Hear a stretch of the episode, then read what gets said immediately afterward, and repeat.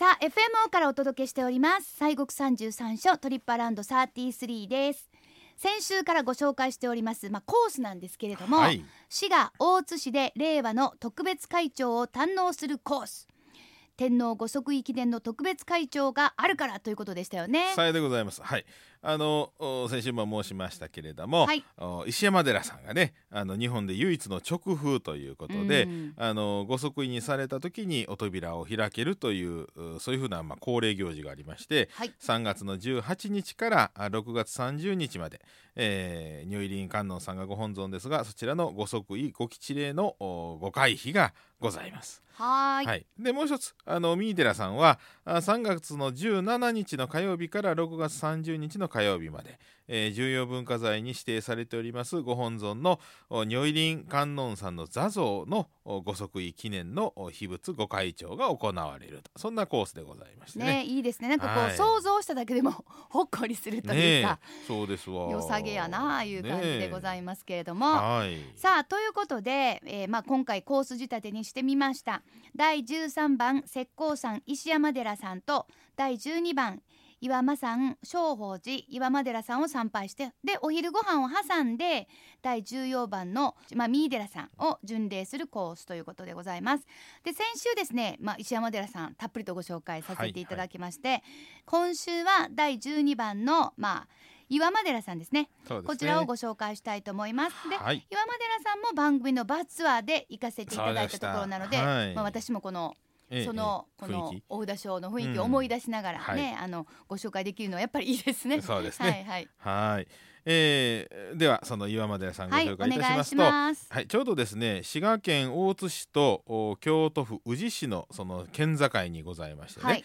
えー岩間山というお山の、えー山頂付近にありましてでこの岩間寺へはですねあの石山駅からですねバスで中千本へ行きましてそっから1時間歩かなあかはあ。ん遠いねやっぱりね。遠いです。だからあの、うん。意外に行ってみたら。あの京都と滋賀の間にこんな山深いとこあったんかって、いうぐらいのね。だからあの辺だからあのゴルフ場とかもいっぱいあったり まあまあそらねそうですですからまあ。必然的に車で行かはんのが楽なんですけれどもね、はいはい。まあ、ただその今回その石山寺さんと三井寺さんお隣がね特別会長してはりますから、うんあのその巡礼の方以外も車で行かはる方も多いんあで。ピンポイントで行かれる方そうがね。なんですよ、はいはいだからちょっと、まあ、混雑も予想されますんでちょっと注意は必要でございますがはいあの毎月の17日には、えー JR 京阪の石山駅からですね、えー直通シャトルバスが出ておりますんで、うんうん。これ使われますと結構便利でございましてね。はーい。はい。それが、えー毎月17日ということでございます。はい。17日。さて、先週ご紹介した石山寺さんからじゃあそっからじゃあ行こうと思うと、はい、だいたい調べるとタクシーでは、まあ、15分20分ぐらい。そうですね。そんなのでまあもんやね2000円3000円はいかへん2000円ぐらいかな。アラウンド2000円そんなもんかね。みたいなとこやと思いますので、まあまあ何人かで行かれてねそうそう。わけわけうんしはったら3人4人で行かはってわけわけしはったらまあそんなにびっくりするほどではないのかなというふうに思います、はい。さあそれでは今週はその岩間寺さんのご紹介をお願いします、えー岩間寺さんはですね、創建が養老6年722年というふうに伝わっておりまして、うん。えー元正天皇さんが、まあ、ご病気になりましてね、えーなってたところにえー太長太子という方があの方がお嬢さんに入りましてこの方が、まあ、法力でその天皇さんの病を治したと、うん。まあ、いうことでで、まあ、直命によって霊地を探しておりましたところこの岩間山のかつらの大きな木から千住棚に今お経が聞こえてきたと、えーいうことであここじゃということでうん。でそのお霊木を使いまして太長大師があ千手観音さんを刻みましてね。うん。でその体内にその元正天皇さんの念持仏でありました小さい、えー千手観音さんを収められましてご本尊さんとしてお祭りをされたというのが始まりというふうに伝わっておるお堂なんでございます。はあそうですか。でそのはい。ご本尊さんなんですけど、うん。汗かき観音さんでしたっけ？そうです。はい、ねであのおこの汗かき観音さんっていうのはね、うんまあ、このご本尊さんが毎夜毎夜このお寿司を抜け出しましてで人々を救うために、まあ、あのたくさんのねえー地獄を駆け回りまして朝になると汗びっしょりで帰ってきはると。いやもうありがたいですね。ね、いうことで、えーまあ、病気や災いを除く霊言でそういうふうなまあ信仰がねうんあのあったんです。でまあ、ところがまあ後にその隊長さんが刻みましたご本尊さんを失われましてね、はいただその体内物であった千手観音さんが残ったんですよ。うんですからあの現在はそのお仏さんがあー秘仏としまして、はい。えーおまあ、お祭りされておりましてね、うんで御開帳は不定期ということでございます。これは不定期でごはい開帳される。そうなんです。でまたねあのこちらのお寺はね雷よけの信仰があるんですわ。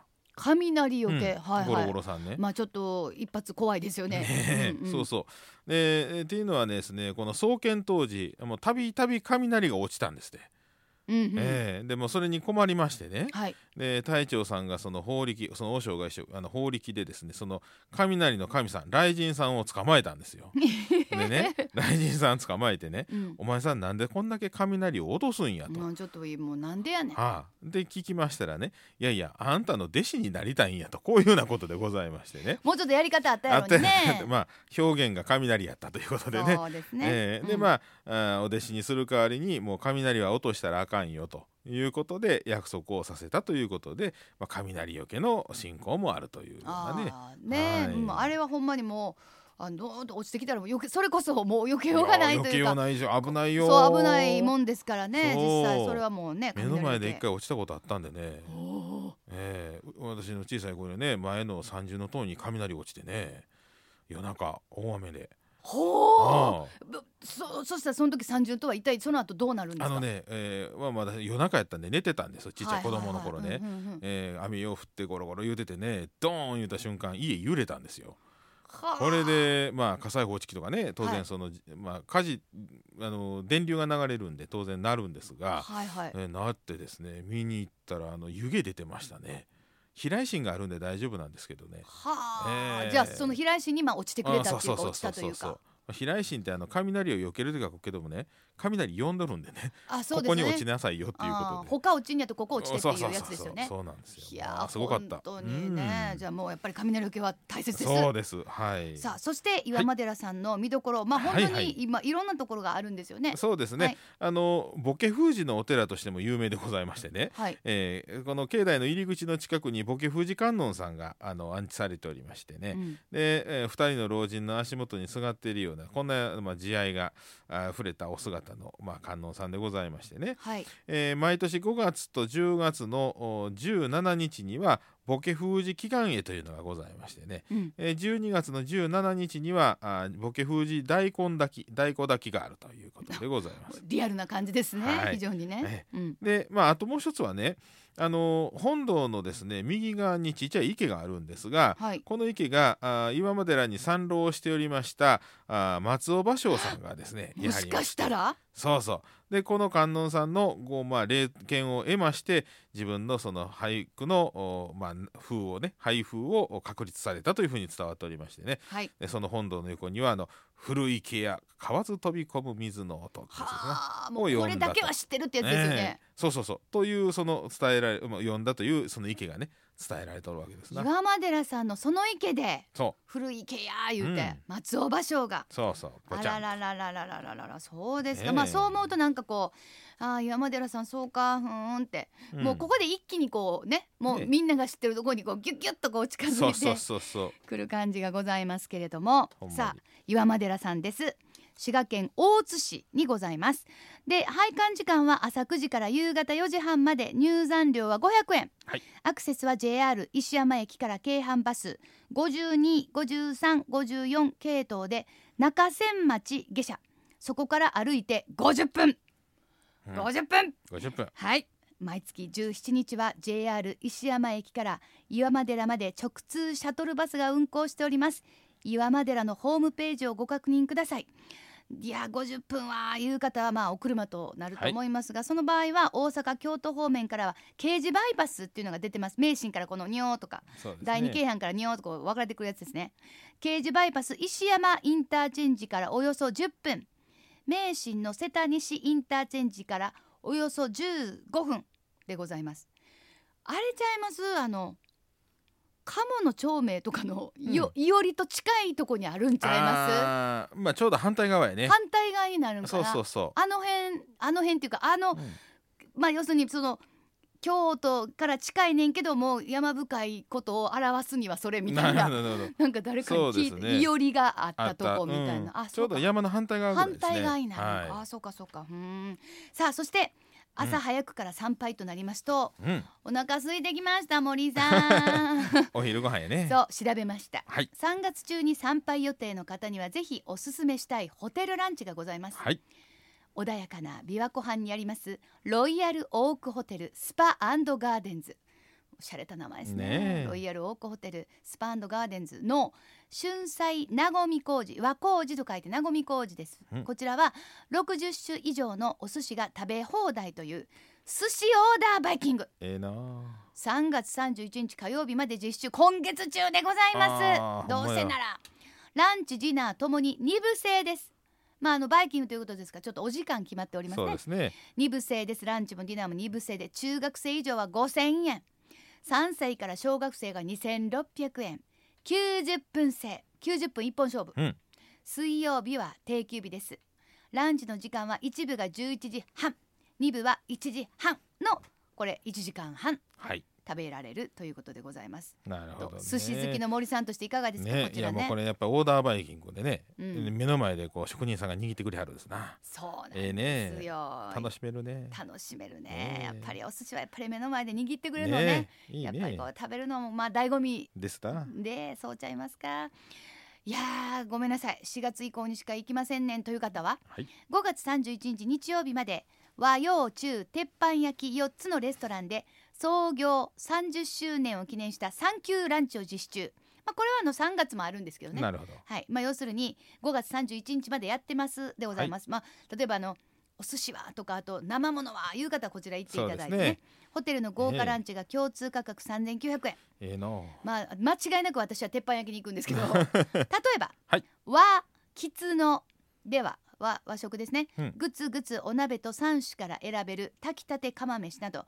全8品が堪能できてのサンキューランチ。イエス。3900円。円ホテルのホームページからウェブ予約もできます。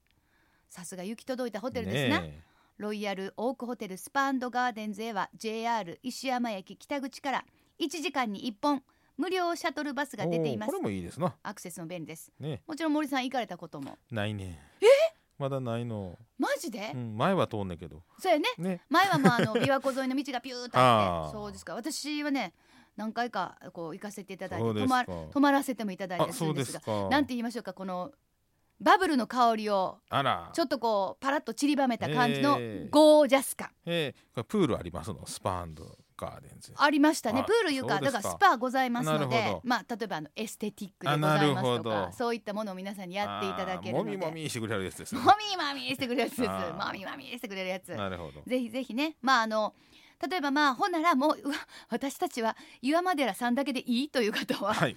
これねこのそ,、ね。れかあの、うん。夜に行って泊まる予定もあるんですよね。ねホテルですからね。ね。まあいろんなあのいわゆる、えー、孤島ですねそうです。孤島の方です、はいはい。湖の東の方ですね。ね。はい、はい。そんな上まで上がりませんけどもね、ええとこです？目の前に琵琶湖が広がって、うん。ということはあの平山系が見えてね、うん。もう最高でそうね。す、はい最高です。さて今週は西国三十三所第12番のお札所岩間山正法寺岩間寺さんをご紹介しました。さあ来週は第14番のお札所です。長良山恩城寺三井寺さんをご紹介します